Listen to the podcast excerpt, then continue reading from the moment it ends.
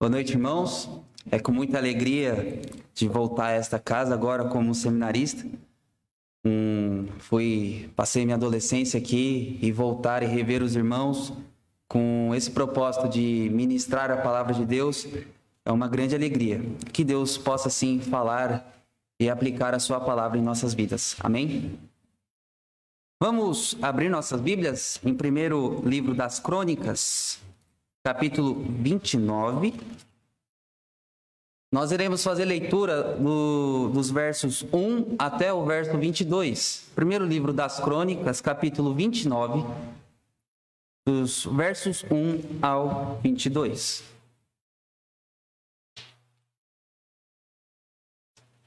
Primeiro livro das Crônicas, capítulo 29, dos versos 1 ao 22. E nos diz assim a palavra de Deus: As ofertas de Davi e dos príncipes. Disse mais o rei Davi a toda a congregação: Salomão, meu filho, único a quem Deus escolheu, é ainda moço e inexperiente. E esta obra é grande, porque o palácio não é para homens, mas para o Senhor Deus. Eu, pois, com todas as minhas forças, já preparei para a casa de meu Deus ouro para as obras de ouro, prata para de prata, bronze para de bronze, ferro para de ferro e madeira para de madeira, pedras de ônix, pedras de engaste, pedras de várias cores, de mosaicos e de toda sorte de pedras preciosas, e mármore, e tudo em abundância. E ainda, porque amo a casa de meu Deus, o ouro e a prata particulares que tenho, dou para a casa de meu Deus, afora tudo quanto preparei para o santuário. Três mil talentos de ouro, do ouro de Ofir, e sete mil talentos de prata purificada, para cobrir as paredes das casas. Ouro para os objetos de ouro, e prata para os de prata, e para toda a obra de, de mão dos artífices quem, pois, está disposto hoje a trazer ofertas liberal, liberalmente ao Senhor? Então o chefe das famílias, os príncipes das tribos de Israel, os capitães de mil, os de cem e até os intendentes sobre as empresas do rei voluntariamente contribuíram e deram para o serviço da casa de Deus cinco mil talentos de ouro, dez mil daricos, dez mil talentos de prata, dezoito mil talentos de bronze e cem mil talentos de ferro. Os que possuíam pedras preciosas trouxeram para o tesouro da casa do Senhor, a cargo de Jeiel, o Gersonita. O povo se alegrou com tudo o que se fez voluntariamente, porque de coração íntegro deram eles liberalmente ao Senhor. Também o rei Davi se alegrou com grande júbilo. Pelo que Davi louvou ao Senhor perante a congregação toda e disse: Bendito és tu, Senhor, Deus de Israel, nosso Pai, de eternidade em eternidade. Teu, Senhor, é o poder, a grandeza, a honra, a vitória e a majestade, porque teu é tudo quanto há nos céus e na terra. Teu, Senhor, é o reino, e tu te exaltaste por chefe sobre todos. Riquezas e glórias vêm de ti. Tu dominas sobre tudo, na tua mão há força e poder. Contigo está o engrandecer e a tudo dar força. Agora, pois, ó nosso Deus, graças te damos e louvamos e louvamos o teu glorioso nome. Porque quem sou eu e quem é o meu povo para que pudéssemos dar voluntariamente essas coisas? Porque tudo vem de ti e das tuas mãos todamos. Porque somos estranhos diante de ti e peregrinos, como todos os nossos pais. Como a sombra são os nossos dias sobre a terra, e não temos permanência. Senhor nosso Deus, toda esta abundância que preparamos para te edificar uma casa ao teu nome, vem da tua mão e é toda tua. Bem sei, meu Deus, que tu provas os corações e que da sinceridade te agradas. Eu, porém, na sinceridade de meu coração, dei voluntariamente todas estas coisas. Acabo de ver com alegria que o teu povo, que se acha aqui, te faz ofertas voluntariamente. Senhor Deus de nossos pais, Abraão, Isaac e Israel, conserva para sempre no coração do teu povo essas disposições e pensamentos. Inclina-lhe o coração para contigo e a Salomão, meu filho, dá coração íntegro para guardar os teus mandamentos, os teus testemunhos e os teus estatutos, fazendo tudo para edificar este palácio para o qual providenciei. Então disse Davi a toda a congregação: Agora louvai o Senhor vosso Deus. Então toda a congregação louvou ao Senhor, Deus de seus pais. Todos inclinaram a cabeça, adoraram o Senhor e se prostraram perante o rei. A outro dia trouxeram sacrifícios ao Senhor e lhe ofereceram holocausto de mil bezerros, mil carneiros, mil cordeiros com as suas libações. Sacrifícios em abundância por todo Israel. Comeram e beberam naquele dia perante o Senhor com grande regozijo. Vamos orar. Santíssimo Deus, nós estamos diante da tua palavra, Pai. E que o Senhor esteja aplicando, Deus, e abrindo os nossos ouvidos para que a tua palavra fale neste momento, que esta mensagem, Deus, repercute em nossas vidas e possamos assim testemunhar verdadeiramente de quem és tu e de quem somos nós perante o Senhor. É isso que eu peço, Deus, pedindo um auxílio no nome de Jesus, nosso eterno Salvador. Amém. O tema da nossa pregação desta noite, irmãos, é a verdadeira oferta. Amor sem atitude não é amor, é só palavra. As atitudes falam muito mais que qualquer palavra. Ao dizer que amamos o irmão, irmã, nosso pai, nossa mãe, nosso namorado, namorada, marido, esposa, devemos dar o nosso melhor. Respeito, carinho, companheirismo. Mas quando o assunto é Deus e sua obra, nós geramos restrições.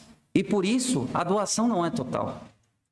Davi foi um homem que sempre demonstrou o seu grande amor por Deus. E nessa passagem, observemos que sua atitude era por razão do seu amor pelo Senhor. Primeiramente, nós devemos olhar para, os, para o livro de Crônicas e a sua importância nesse compilado que é a Bíblia. O livro de Crônicas foi escrito no tempo pós-exílio do povo de Judá. Podemos deduzir que sua data foi escrita por volta do quinto século antes de Cristo. Sobre a sua autoria, há quem diz que foi o mesmo, o mesmo escritor de Esdras e Neemias, mas não se sabe de fato quem foi quem escreveu.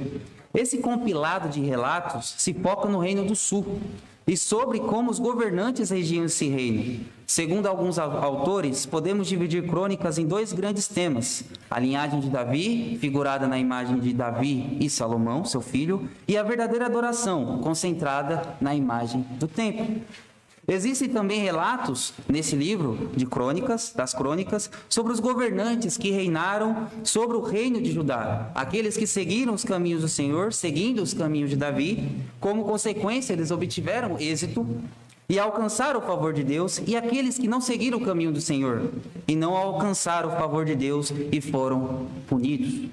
Aqui há uma semelhança entre os relatos de Samuel e Reis, mostrando como a obediência de Deus leva a uma verdadeira adoração e, consequentemente, a paz e a prosperidade, seguindo os fundamentos da lei que se encontra em Deuteronômio 28, bênçãos e maldições.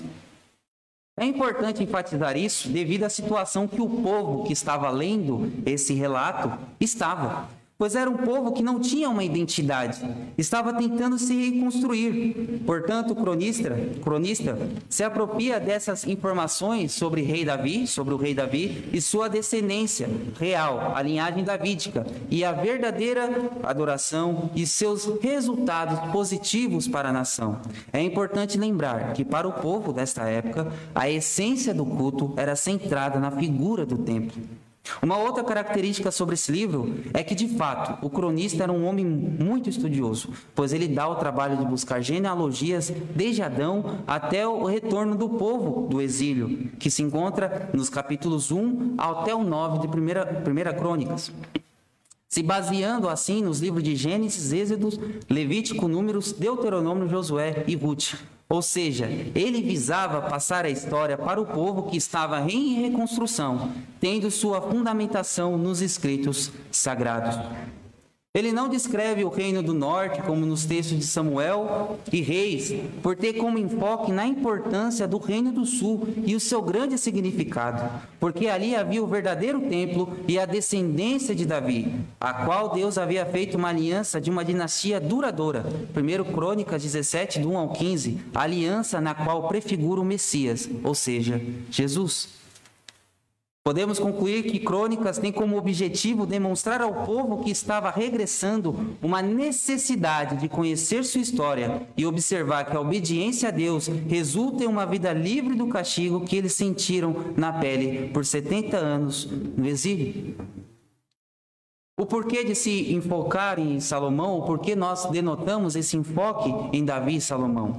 Davi e Salomão compõem 40% dos relatos dos dois livros das crônicas. Ou seja, em 65 capítulos que o autor escreve, 29 são sobre o rei Davi e seu filho. O cronista visa com isso enfatizar as contribuições destes reis para a nação que naquele tempo não estava dividida. O reino unificado, primeira contribuição de Davi, que nós encontramos em Crônicas 11, 12. A tomada de Jerusalém e o apoio de todo o povo, porque o rei Davi era só rei em Hebron. Depois, quando foi tomada Jerusalém, todo o Israel se encontrou e houve a união das doze tribos para com o rei Davi. Teve a primeira tentativa de trazer a arca, que foi em 1 Crônicas 13, que foi falida pelo caso de eles estarem movendo a arca de uma maneira como Deus não tinha estipulado. Suas vitórias militares, o rei Davi foi um rei muito poderoso em guerras. Sua segunda tentativa de trazer a arca, e aí sim nasce o desejo de construir a casa de Deus, que se encontra nos relatos dos capítulos de 1 Crônicas 15 ao 17. Teve outras suas outras vitórias em Crônicas 18 e 20 e a preparação para a construção do templo e Salomão assumindo o lugar de seu pai, que é em 1 Crônicas desde 1 Crônicas 21 até o capítulo 29. Contribuição de Salomão, que é anotada, se encontra no segundo livro de Crônicas, capítulos 1 ao 7. Isso é importante para nos conceituar aonde estamos é, diante desse texto há uma preparação, há um levantamento de uma grande oferta para a construção desse templo. E assim, Davi passando o seu posto, o seu cargo para o seu filho Salomão. A nossa passagem em 1 Crônicas 29, nós observamos que dos versos 1 ao 9, Davi e sua corte levantam ofertas voluntárias para a construção do templo uma segunda divisão que podemos fazer, Davi adora e reconhece a soberania e a bondade de Deus, dos versos 10 ao 22.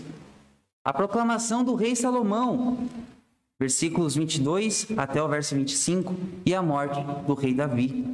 Em nosso texto, observamos uma cerimônia pelo sucesso dos preparativos para a construção do templo, que acontece desde o capítulo 21 e se estende até o verso 28, capítulo 28, os fundos que o próprio rei se incumbiu de arrecadar, que nós olhamos no verso 2, e observamos que Davi, mesmo depois de ter ajuntado uma grande quantia de dinheiro, ele ainda tira do seu próprio tesouro particular e consagra para toda a construção.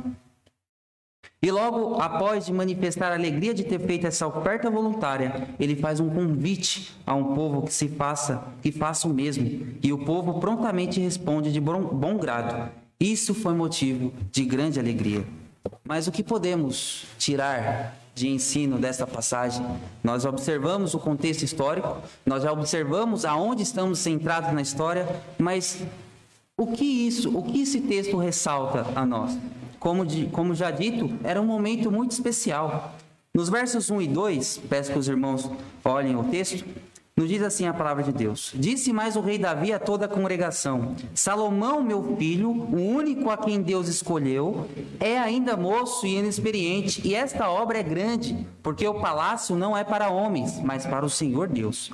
Eu, pois, com todas as minhas forças, já preparei para a casa de meu Deus ouro para as obras de ouro, prata para as de prata, bronze para as de bronze, ferro para as de ferro, e madeira para as de madeira, pedras de ônix, pedras de engaste pedras de várias cores, de mosaicos, de toda sorte de pedras preciosas, e mármore, e tudo em abundância. Depois de Davi ter sentido o desejo de construir o templo, 1 Crônica 17, e mesmo depois, e mesmo Deus dizendo que não seria ele que iria construir, mas seria seu filho Salomão que iria realizar essa obra, Davi então se esforça conseguir levantar o maior número de recursos para que fizesse um templo digno ao Deus de Israel. Aqui vemos uma cerimônia de encerramento de todo um plano elaborado por Davi. Davi organiza todos os fatores essenciais para o templo, desde o lugar de construção, 1 Crônicas 21, versículos 28 e 30. O levantamento de pessoas para o trabalho da construção do templo, 1 Crônicas 22, 2 e versículo 15. A matéria-prima para a edificação do templo, 1 Crônicas 22, 2b, versículo 4 e 14. Os funcionários do templo, sendo os levitas, sacerdotes, cantores, porteiros, guardas dos tesouros e as funções de outros oficiais, que se encontra desde o capítulo 23 até o 26 de 1 Crônicas, e a planta do templo, capítulo 28. Todo esse trabalho mostra o comprometimento que Davi teve em fazer essa obra, mesmo sabendo que não seria ele que iria lançar a pedra fundamental. Ele se dispôs e fez o que poderia ser feito, e fez com muito compromisso, porque sabia que era para o Senhor. Não pensando que ele, Davi, não seria lembrado, mas que o nome do Senhor teria uma casa digna. 1 Crônicas 22, versículo 5 nos diz: Pois dizia, pois dizia Davi a Salomão, pois dizia Davi, Salomão, meu filho, ainda é moço e tenro, e a casa que se há de edificar para o Senhor deve ser sobremodo magnificente, para nome e glória em todas as terras. Providenciarei, pois, para ela o necessário. Assim o preparou Davi em abundância antes de sua morte. Mesmo tendo uma boa razão para se fazer a casa do Senhor, e tendo sido de Davi a ideia de fazer esta casa, ele não ficou chateado e irritado por ter ouvido o não de Deus, ou de não ver a obra que ele começou concluída. O que fica de lição nesse primeiro ponto a nós é que, como Davi, devemos sempre nos comprometer e nos esforçar para o trabalho do Senhor, porque é o Senhor que deve ser glorificado.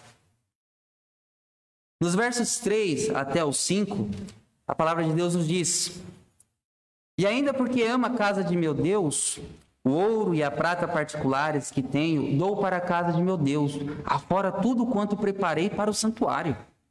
Três mil talentos de ouro, do ouro de Ofir, e sete mil talentos de prata purificada, para cobrir as paredes das casas ouro para os objetos de ouro, e prata para os de prata, e para toda obra de mão dos artífices. Como já falado, Davi tinha levantado uma grande arrecadação para a construção do templo. No texto que lemos, especificamente no verso 2, observamos o como Davi se dispôs a entregar o melhor para a casa, para, para a obra. Se lermos a declaração que Davi é, diz ou faz, quando estava dando ordens para seu sucessor Salomão, Davi diz: Eis que com penoso trabalho preparei para a casa do Senhor cem mil talentos de ouro e um bilhão de talentos de prata, e bronze e ferro, em tal abundância que nem foram pesados. Também madeira e pedras preparei, cuja quantidades podes aumentar. 1 Crônicas 22, 14. Davi se esforçou em arrecadar uma quantia um tanto que generosa para a construção. Ele poderia ter falado que já arrecadou demais. Contudo, ele se dispôs a entregar mais. E o motivo era o amor que tinha pelo seu Deus. Verso 3: E ainda porque amo a casa de meu Deus, o ouro e a prata particulares tenho que tenho dou para a casa de meu Deus. E devido a isso, Davi ofereceu uma oferta do seu tesouro particular, sem contar aquilo que já tinha levantado. O que nos deve chamar a atenção aqui não são os valores e nem os objetos valiosos, mesmo sendo de grande valor os objetos que o texto nos, nos, nos mostra. O ouro de Ofir era um ouro muito valioso para aquela época. Era o ouro mais puro daquele tempo. A prata era o material mais valioso no Oriente Médio nesse tempo, ao ponto de que os reis, ao cobrarem impostos sobre os outros povos, eram em prata, de tão valioso que era o material que Davi tinha levantado. Mas não é isso que deve nos chamar a atenção, mas sim um motivo que fez com que Davi ofertasse todo esse rico tesouro. O motivo foi porque ele amava o Senhor. O pensamento de poder colaborar de alguma forma naquela obra fez com que Davi oferecesse o melhor, que era a sua prata particular. A atitude do rei Davi foi por causa do seu amor por Deus. A sua demonstração de amor a Deus fez com que o povo seguisse seu grande exemplo. Olha os versículos 6. Mas antes, vamos ler o finalzinho do verso 5. Quem, pois, está disposto hoje a trazer ofertas liberalmente ao Senhor? Davi levantou uma arrecadação e levantou e trouxe ofertas liberalmente, de coração, é, de coração propenso a dar aquilo, sem nenhuma cobrança. E ele convida o povo a fazer a mesma coisa. Verso 6: Então os chefes das famílias, os príncipes das tribos de Israel, os capitães de mil, os de cem e até os intendentes sobre as empresas do rei voluntariamente contribuíram e deram para o serviço da casa de Deus cinco mil talentos de ouro, dez mil daricos, dez mil talentos de prata, dezoito mil talentos de bronze e cem mil talentos de ferro. Os que possuíam pedras preciosas trouxeram para o tesouro da casa do Senhor, a cargo de Jeiel, o Gersonita. O povo se alegrou com tudo o que se fez voluntariamente, porque de coração íntegro deram eles liberalmente ao Senhor. Também o rei se alegrou com grande, grande júbilo. Nós entregamos o nosso melhor para as várias tarefas cotidianas, como trabalho, escola, faculdade, relacionamentos e etc. Isso não é errado. Devemos servir, agir e agir como para o Senhor. O que não devemos fazer é transformar isso em nossos deuses e tirar do centro aquele que nos deu tudo e aquele que é tudo. Ao fazer a obra com amor, iremos sempre dispor do nosso melhor, do nosso particular. Isso servirá como testemunho para que os demais em nossa volta vejam o exemplo e queiram agir da mesma forma. Após ter esse momento de ofertas voluntárias, Davi, a partir do verso 10, ele diz: Pelo que Davi louvou ao Senhor perante a congregação toda e disse: Bendito és tu, Senhor Deus de Israel, nosso Pai, de eternidade em eternidade. Teu, Senhor, é o poder, a grandeza, a honra, a vitória e a majestade. Porque teu é tudo quanto há nos céus e na terra. Teu, Senhor, é o reino, e tu te exaltaste por chefe sobre todos. Riquezas e glórias vêm de ti, tu dominas sobre tudo. Na tua mão há força e poder. Contigo está o engrandecer e a tudo dar força. Agora, pois, pois, ó nosso Deus, graças te damos e louvamos o teu glorioso nome. Porque quem sou eu e quem é o meu povo para que pudéssemos dar voluntariamente essas coisas? Porque tudo vem de ti e das tuas mãos tu damos, porque somos estranhos diante de ti e peregrinos como todos os nossos pais. Como a sombra são os nossos dias sobre a terra, e não temos permanência. Senhor, nosso Deus, toda esta abundância que preparamos para te edificar uma casa ao teu santo nome vem da tua mão, que é toda tua. Após ele ter mostrado o seu amor por Deus por essa atitude, e como o povo o seguiu, o seu exemplo, nessa parte Davi reconhece que tudo aquilo que foi dado não era nem de sua posse e muito menos da do povo. O fato de Davi reconhecer caracteriza seu coração humilde perante o Senhor, pois sabia que todo o seu poder era dádivas provenientes das bênçãos que Deus havia derramado em sua vida. Davi se coloca no verso 14 como indigno perante o Senhor. Isso ele diz após apontar nos versos anteriores a magnitude do Deus a quem o povo estava se dirigindo, a quem o povo estava dando as ofertas para a construção desta casa. Ele aponta a eternidade de Deus, que o Senhor é detentor do poder, grandeza, honra, vitória e majestade. Deus é dono de tudo, Ele é Rei dos Reis, riquezas e glórias pertencem a Ele, Ele levanta e abate. Por mais que estejamos em meio a ouros e pratas, isso não deve ser motivo para que roubemos a glória do Senhor e nos consideremos altos suficientes. Pois não somos. A soberba nos faz cegar para a total dependência que temos de Deus. sermos arrogantes nos torna ingrato, nos torna ingrato a Deus. Quem somos nós perante esse Senhor soberano? E a partir do verso 17 ao 19, nós observamos Davi aqui agora tratando especificamente sobre o ponto central desse texto. Bem sei, meu Deus, que tu prova os corações e que da sinceridade te agradas. Eu também, na sinceridade de meu coração, dei voluntariamente todas estas coisas. Acabo de ver com alegria que o teu povo que se acha aqui te faz ofertas voluntariamente. Senhor Deus de nossos pais, Abraão, Isaac e Israel, conserva para sempre no coração do teu povo estas disposições e pensamentos Inclina-lhe o coração para contigo. E a Salomão, meu filho, dá coração íntegro para guardar os teus mandamentos, os teus testemunhos, os teus estatutos, fazendo tudo para edificar este palácio para o qual providenciei.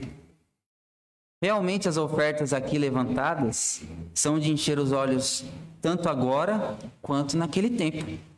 Mas mesmo assim, o que Davi exalta e o que o próprio cronista ressalta é o maior tesouro que temos, o nosso coração. Davi cita a importância do coração por duas vezes. Uma para com seus príncipes, peço que a igreja abra lá em 1 Crônicas 22, 19. 1 Crônicas 22, versículo 19. Davi aconselhando os seus príncipes e nos diz assim a palavra de Deus: Disponde, pois, agora o coração e a alma para buscares ao Senhor vosso Deus. Disponde-vos e edificai o santuário do Senhor Deus, para que a arca da aliança do Senhor e os utensílios sagrados de Deus sejam trazidos a esta casa, que se há de edificar ao nome do Senhor. O objetivo que Davi é, tem ao falar sobre isso é a ideia de um coração que busca, que busca a presença do Senhor. A outra vez que Davi fala sobre o coração e sua importância é com a sua, com a sua conversa com seu filho Salomão, em Crônicas 28, versículo 9. 1 Crônicas 28, versículo 9. E nos diz assim, palavra de Deus. Crônicas 28, versículo 9. Tu, meu filho Salomão, conhece o Deus de teu pai e serve-o de coração íntegro e alma voluntária, porque o Senhor esquadrinha todos os corações e penetra todos os desígnios do pensamento. Se o buscares, ele deixará achar-se por ti. Se o deixares, ele te rejeitará para sempre. Nesse ponto, Davi, ele ressalta um coração obediente a Deus. O coração é o centro dos desejos humanos e de tudo que se deve guardar, devemos guardar o coração, pois dele que procedem as fontes da vida. Provérbios 4, versículo 23. E a forma de não pecar contra Deus é guardando a sua palavra no seu em nosso coração. Salmo 119, versículo 11. O próprio rei Davi foi chamado um homem segundo o coração de Deus. E aqui nesse ponto, o coração é ressaltado. Nos versos 17 ao 19, Davi ressalta que a sua grande alegria não é pelos valores levantados, mas porque o povo estava com seu coração realmente voltado para adorar a Deus. No verso 17, Davi diz que o Senhor se agrada do coração sincero e que ele havia dado a sua oferta de coração sincero. O que, a, o, que o, o alegra, alegra o rei, é o fato dele reconhecer que o povo estava trazendo ofertas voluntárias, porque o de coração íntegro deram liberalmente. Davi, ao ver isso, pede para Deus que conserve no povo esse coração totalmente devotado para o Senhor e que todas as ações do povo estejam de acordo com a, sua, com a vontade do Deus soberano além de pedir para que seu sucessor, seu filho, tivesse essa inclinação de servir a Deus, ao Senhor, de todo o coração. A melhor oferta é que amemos o nosso Deus de todo o nosso coração. Amarás, pois, o Senhor teu Deus de todo o teu coração, de toda a tua alma e de toda a tua força. Deuteronômio 6, 5. É de se observar após a conclusão, a exposição, melhor dizendo, dessa passagem, que nosso amor está totalmente ligado com nossas atitudes. Com Davi, aprendemos que nosso amor por Deus deve ser apresentado em atitudes que glorifiquem o nome dele. O foco não é a prata, não é o ouro, mas o coração do rei, o coração do povo. Isso é o importante. De que forma estamos apresentando o nosso coração a Deus? Algumas aplicações para a igreja. Estamos buscando glorificar a quem? Deus ou a nós? Davi, mesmo depois de ter ouvido um não de Deus, buscou fazer o melhor e se empenhou para tal. Muitas vezes nós somos parecidos com o rei Acabe, que ouviu um não e viramos o rosto, não queremos comer, ficamos fazendo birra. Não é esse tipo de servo que Deus quer, mas um servo pronto a servir. E Davi, mesmo depois de Deus ter falado, não é você que vai construir, ele falou: tudo bem, então posso deixar para o próximo. Ele falou: não, eu vou me empenhar ao máximo para levantar o melhor, porque a casa que vai ser construída é um palácio para o meu Deus, que deve ser tudo do bom e do melhor. Segunda aplicação, devemos sempre dar o melhor para o Senhor, reconhecendo a sua soberania sobre nossas vidas. Davi estava cheio do ouro, da prata, mas o seu coração o glorificou, glorificou aquele que deu tudo aquilo que ele tinha para dar naquele momento. Ele voltou seus olhos não ao ouro e à prata que estava diante dele, mas ao Senhor, que é o dono do ouro e da prata. E o terceiro ponto: o nosso coração tem sido a nossa melhor oferta? Estamos apresentando o nosso coração como como o texto fala, um coração íntegro, um coração que está totalmente voltado a dar do bom e do melhor para Deus? Ou estamos o dividindo com outras coisas? Porque Deus pode esperar. Que Deus assim esteja aplicando a Sua palavra em nossas vidas e que possamos cada vez mais glorificá-lo e engrandecer o nome dele. Amém?